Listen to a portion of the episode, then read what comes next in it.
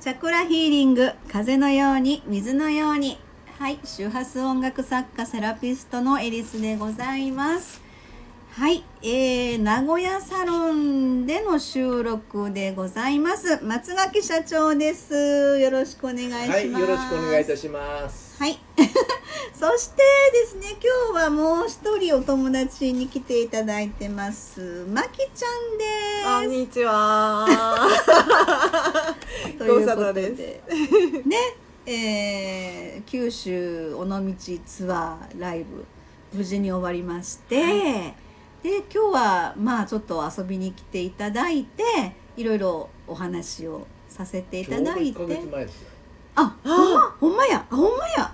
本当だ。ちょうど一ヶ月前。うん。に出発したん二十一日に出て、二十日は船船た船。あ、うん。ちゃうわ。カットして。カットやトカットカット。カットでやっちゃあの髪の毛をねカットしたんです。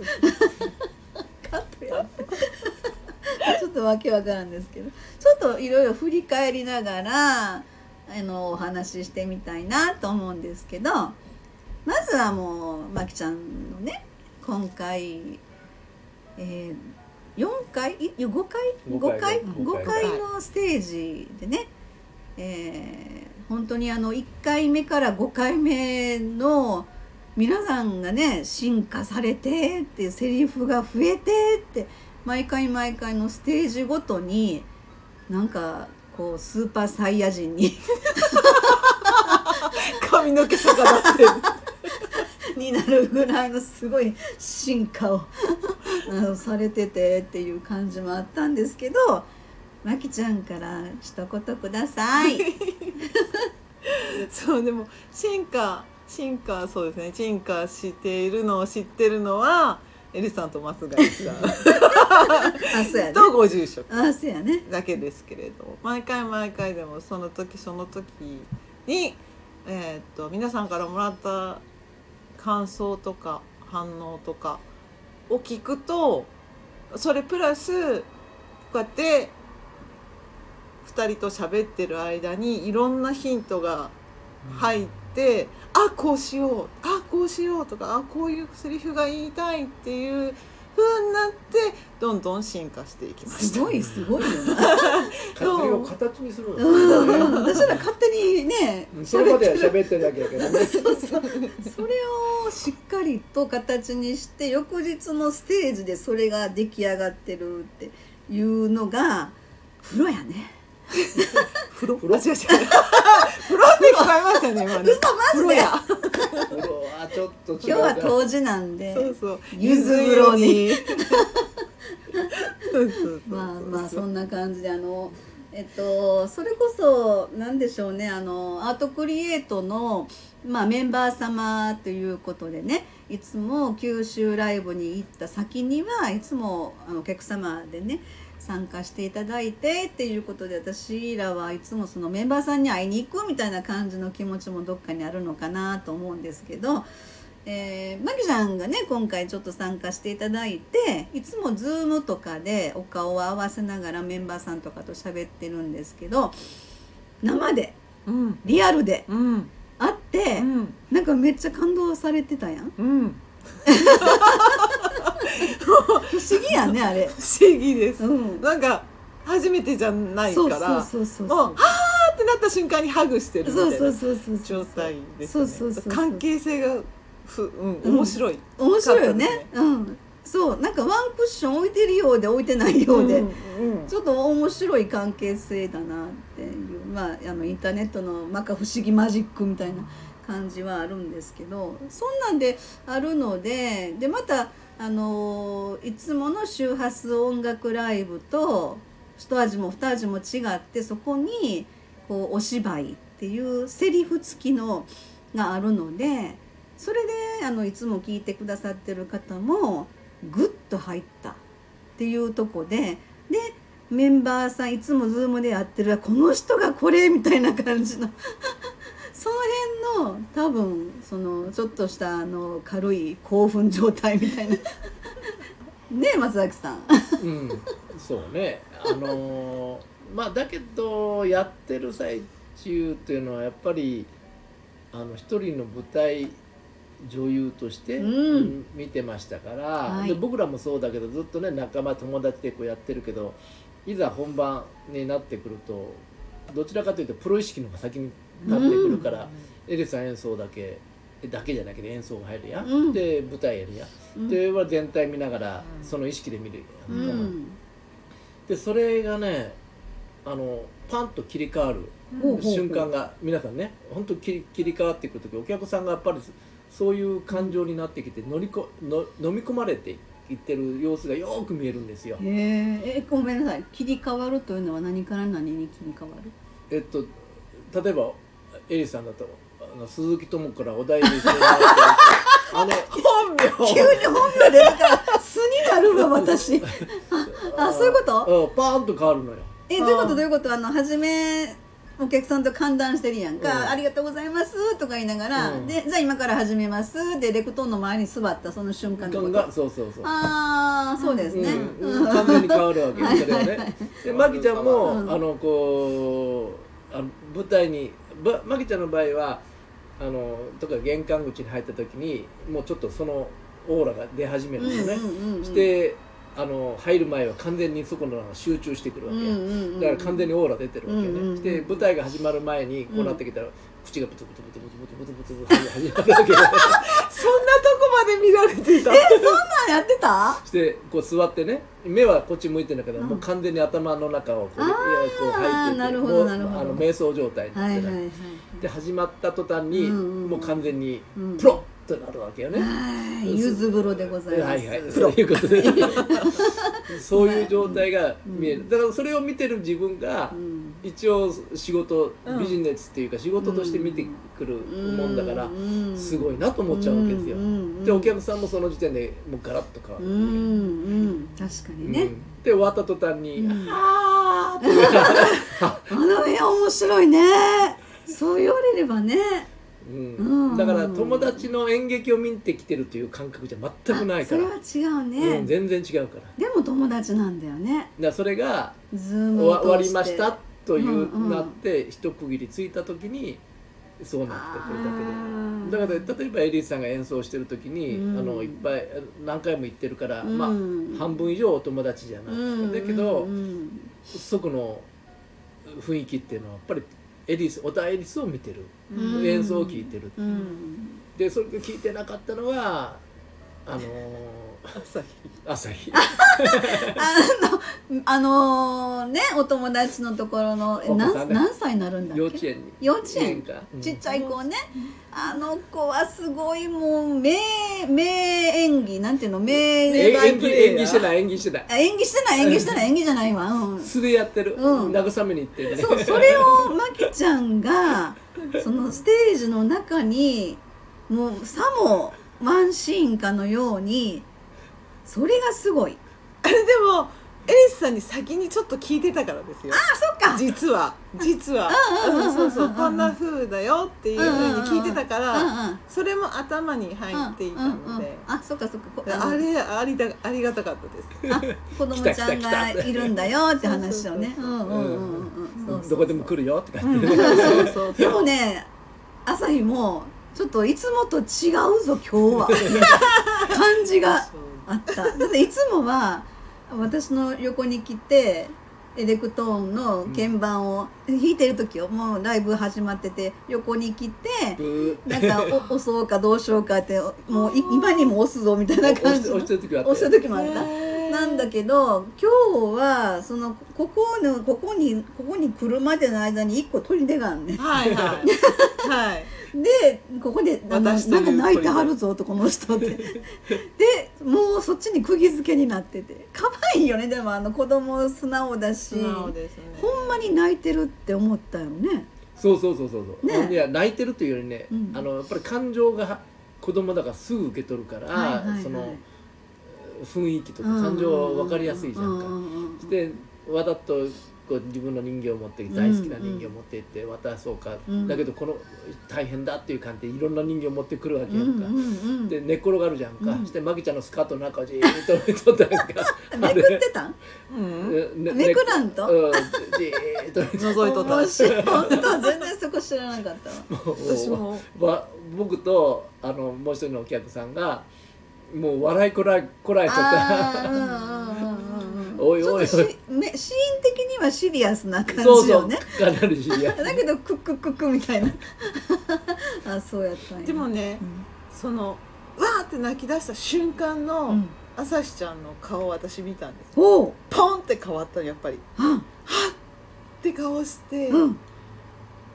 ドキってしたのが分かった。うんあそれそれでいっぱいお人形持ってきた？そっからいなくなったから。そうそっから。いなくなったの？が、そうと取りににかく行ったんだ仲間を増やそうって感じなのね。仲間？ああだからその周りにねまあ周り、ま、泣いてるこの人をうん。なんとかしなきゃいけないって。私の好きな人形も部屋に帰って、うん。あのベッドの横の多分人形だろうと思う。いっぱい持ってきたもうん。んね56匹持ってきたわ56匹ってそう。え何？あの動物系？いやお人形さん？おいや動物系。動物系だったあ動物ねぬいぐるみですね。うん。そうそう人形じゃない。で大きいのからちっちゃいのまで。そうそう本当に。うん。朝日なりにもうドラえもんもあったね。ドラえもんもあった。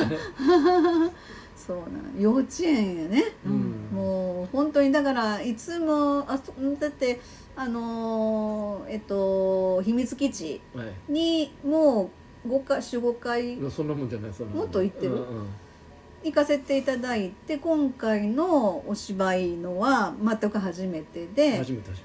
朝日もちょっとこういつもと黄色が違う、知らない人がいるし。うん。ん。っていうあでもお芝居あのー実際のライブが始まる前に朝日と結構絡んでたでしょ？でもなかった。そうでもない。あそうでもない。そう。でもない。あそうでもない準備入ってたから。あそうかそうかそうか、あじゃあもう始まってっていう感じか。うん。あー。なかなか面白いなっていうかね、うん。感じは。だからやっぱりあの先ほど言ったようにあのマキちゃんがその感情を出してくるのが子供にも芝居じゃないと思ってるぐらい、うんうん。そうだね。言ってる意味わかるかな、わかるわかる。芝居だったらお芝居だったらっていうかそのあの気持ちが入ってなければ、うんうん。寄ってこないんね子供は、うん。見抜くからやっぱり、うんそうだね。バレるんですよ。うん子供にはすぐバレるよね。確かに。だけど真剣になって自分の持ってる持ち物を全部持ってくるわけやん、大事なもの。それぐらい癒して癒すという気持ちじゃなくてどうにかしたいと思ってきてるうんうんうんうんというのはそれだけ伝わったわけやん、彼女の中に。なるほど、うん。あのまああそこのねあさぎちゃんのお母さんですけどあの師匠って言うて前言ってたでしょ？あ分かるなっていう 感じ。ですごいたくましい。ねえ、うん、一人子と思えないよね。うん、そうだよね、まあそれが2回目？3回目？ライブ自体4回目4回目か、うん。あ4回目であー福岡。そうそうそう。四そうそう。あで5回あそあそうかそうか。それで移動したもんね。それで尾道移動してでしたね。うん。そうでもあ朝日ちゃんに慰め朝日ちゃんが慰めてくれてるんだって思った瞬間に私がな本気で泣きそうになって。うん。本当に嬉しくて、うん。朝日ちゃんの気持ちが、すごいうねわーって感情がすっごい出て、うん。うんすごい。うん逆に。相乗効果だよね。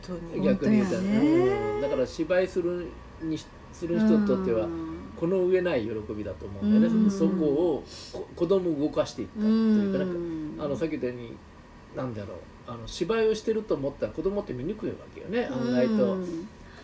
あのね、うん間違いかどうかわかんないんだけどあの始まる前に朝日が今幼稚園でその演劇をやってるっていうのを言ってた、演劇って翌日かなんか学芸あ学学芸会。そそう。そうそうあ言ってたよねやっぱり。言ってた。言って言ってた。なのでそその意識もあってなんかピタッとはまったんかなって一瞬思ったよね。うんそうじゃないと思うよ。ああそうじゃないんだけど、うんあのー多分幼稚園で練習はしてるんだと思うんだけど、うんうんその感覚でおったのが違うぞっていう ね。朝日なりにね。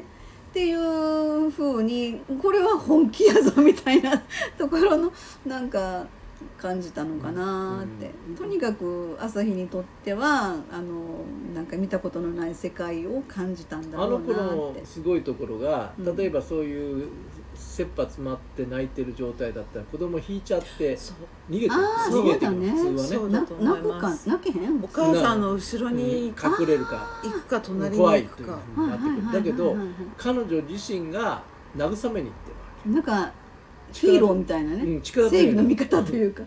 力強いのよね、うん。であまあ、さっき一人っ子じゃないみたいっていうのは一人っ子だったらなおさらお母さんに隠れていくんだけど率先していくのね、うん。野生児なのね。なるほどね。野生児ねよくわかるけど、うん。たくましいよね。たくましい、うん。うん。そういう意味であのーなんていうかな。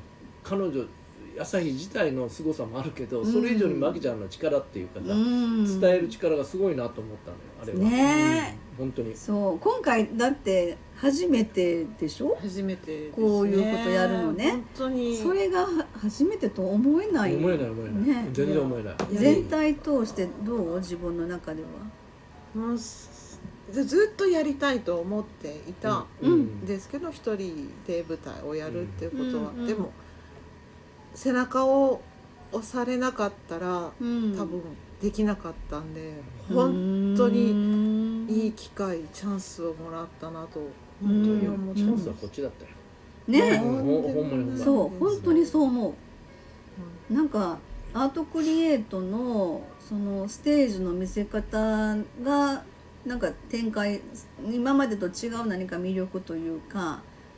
だおなまあ、同じことを言っちゃうんだけど、うん。そのセラピーってあの悪いところが分かんないとセラピーにできないじゃん、うんうんうん根根幹を見つけていかないと、うん。だ単なる世間話で終わっちゃううわけで,、ん。でそこを早くうん。うんわずか20分だよ、そうだね。うん、わずか20分でそこまで奥にバーッと入っていって、うんうん。あれだけ喋ってくれるわけ。あのみ皆さんが聞いた。当初は20分やったけど、進化して進化して伸ばして30分40分っての伸びたよね。どれくらい 私はよく分かってないんですけど。そういやそうそう。30分ぐらいだよ本当、うん。うん。うん。だそんなに伸びてないのよ、30分内容はうん。濃いくなってきは来てるけど、尾で道は結構長かった気がする。けど違った尾道はちょっとね、うんうんうんうん。あの前が結構長かったりして,、うんしてるから、そうだね。それはいいんだけど、うんうんうん。まあい本当のこと言うとあの前が僕好きだったから、うんそうだね。うんいいんだけど、でそれまでっていうのが大体30分ぐらいがな長くて30分ぐらい。一番最初に比べたら10分ぐらいうん伸びてるんだけど、うんだからそれがなんて言うんだろう。こうなんてセラピーになっていくっていうかな。セラピーっていうかもう引き出してくれるのね。そのその人の一番辛いことだったりとか見たくないとこだったりこうグイッと引っ張っていく、うんうんうん。無理やりでも引っ張っていく。うんそれが、うんうん。それがクライアントさんじゃないけどお客さんがうん聞いてもいないのに喋ってくれる、うんうんうんあそれだったら次のセラピー絶対しやすいよねうんと思っちゃって、でリサうん。そしたらあのー今回はいろんあのご住職のね羽信魚とかあったけどうん。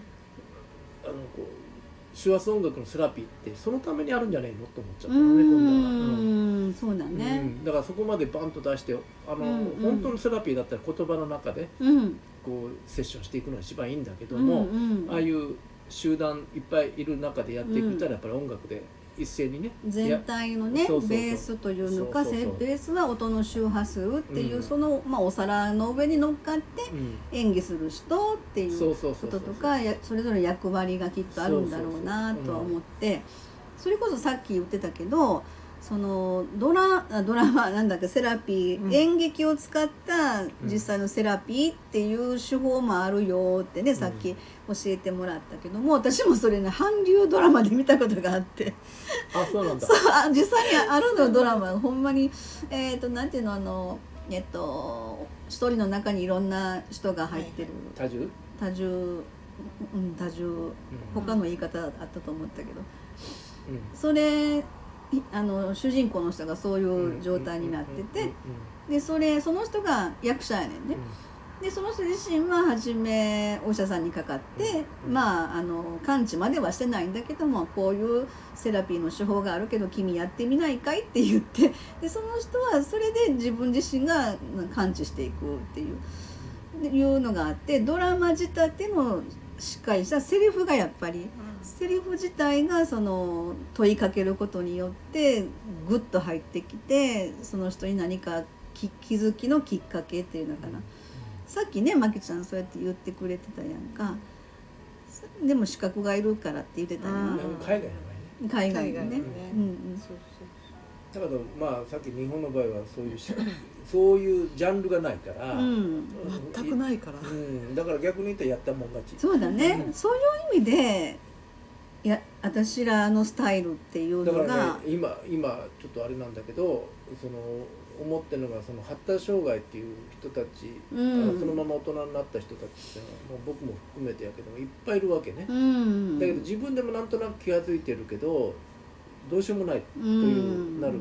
でその苦しみって持ってる人ってななかなかその苦しみを言えなかったりとか、うん。もう寡黙にただ仕事をしていくというスタイルになっていく、生き生きていくために。にで特にコミュ障が多いのね。ああそううんね、本当に多いのああ確かに、うん、でそのコミュ障っていうのは ADHD の流れだったりとかうん。いろいろあるんだ ADD だったりいろいろあるんだけどそこのフォーカスしていったりとかねそこの中の苦しさを自分でコミュ障って治るな治そうと、まあ、治すという言い方おかしいな。うん。改善しようと思ったら改善していけるんだよね。あどんなもっとっても自分の中の殻をちょっと作っていったりとかするんだけどそういう一つのこうパフォーマンスができていくとねこまあ今すぐとかいう話じゃなくてねまあ、そのためには心理のことをちょっっと勉強せなきゃいけなくなってくるけど、うんうんうんそれはものすごい影響力あるだろうなと思うんだよそうね。だね、ううんん、うんうん。いろんな風な展開の仕方がこれからねアートクリエイトをベースにして、えー、まきちゃんと一緒になんか これからの展開をすごい楽しんでいきたいなと思っうん、て B る型支援しとかねそういうとこでもできるし。あそうだね、うん。なんかそういうテーマで、まあ、今回の九州尾道ツアーも、うんまきちゃんのもう全てはオリジナルのシナリオで、えー、全てね進化しながら進んでいってまあ松崎さんがいろいろ言ってあるけど今後の展開についての新しいシナリオみたいなさ。もう僕は言うたことはしか言えないけど。そういう展開になりそう。すごいテーマはものすごく一番今あのこの国にとって必要で大事な分野ではあるなと思うけどやっぱりそれに携わっていく人間がどれだけの覚悟を持ってそれにタイアップしていくかっていうのはすごくやっぱり大きな問題でもあるし、私らの腹の覚悟の決め方もあると思うから。いやね覚悟しなくても、うん。い言い方おかしいんだけどもうあの今この3人はねうん。覚悟をもうとうの昔してんですよ。うん。とうの昔っていうかこの間のツアーでね、うん。だから自然体に受け入れてくるだろうなというのを感じてる。流れとしてね、うん。私もそう思ってる。だから、ん。あえてこうしなきゃじゃなくて一つの形 人としてその形が最終的にできてくるといううんものがこううん。見えるというかね、うん。そういうふうに感じ取れるんで、あのあえて声高々に言わなくてもいいんだけどうん。やっぱり協力してもらう人がいるんそうだね。うんそれはうん僕ら3人だけでできるわけじゃないんでそうそうそうそうあの舞台が必要だったりと。か、うん大道具が必要だったりとかいろいろあるわけやんか大道具？大道具大道具ね。うんうんいろんなものがいるわけよ、うんうんうん。でそういう状態をやっぱりしていくのにあたっては、そうだねう。ん、私はもうね。あのもちろんまきちゃんのことも松崎さんのことも、まあ、信じるというか信用というか信頼っていう絆で結ばれてるっていうのはもうもちろんそうなんだけどあのハイヤーセルフ。はい。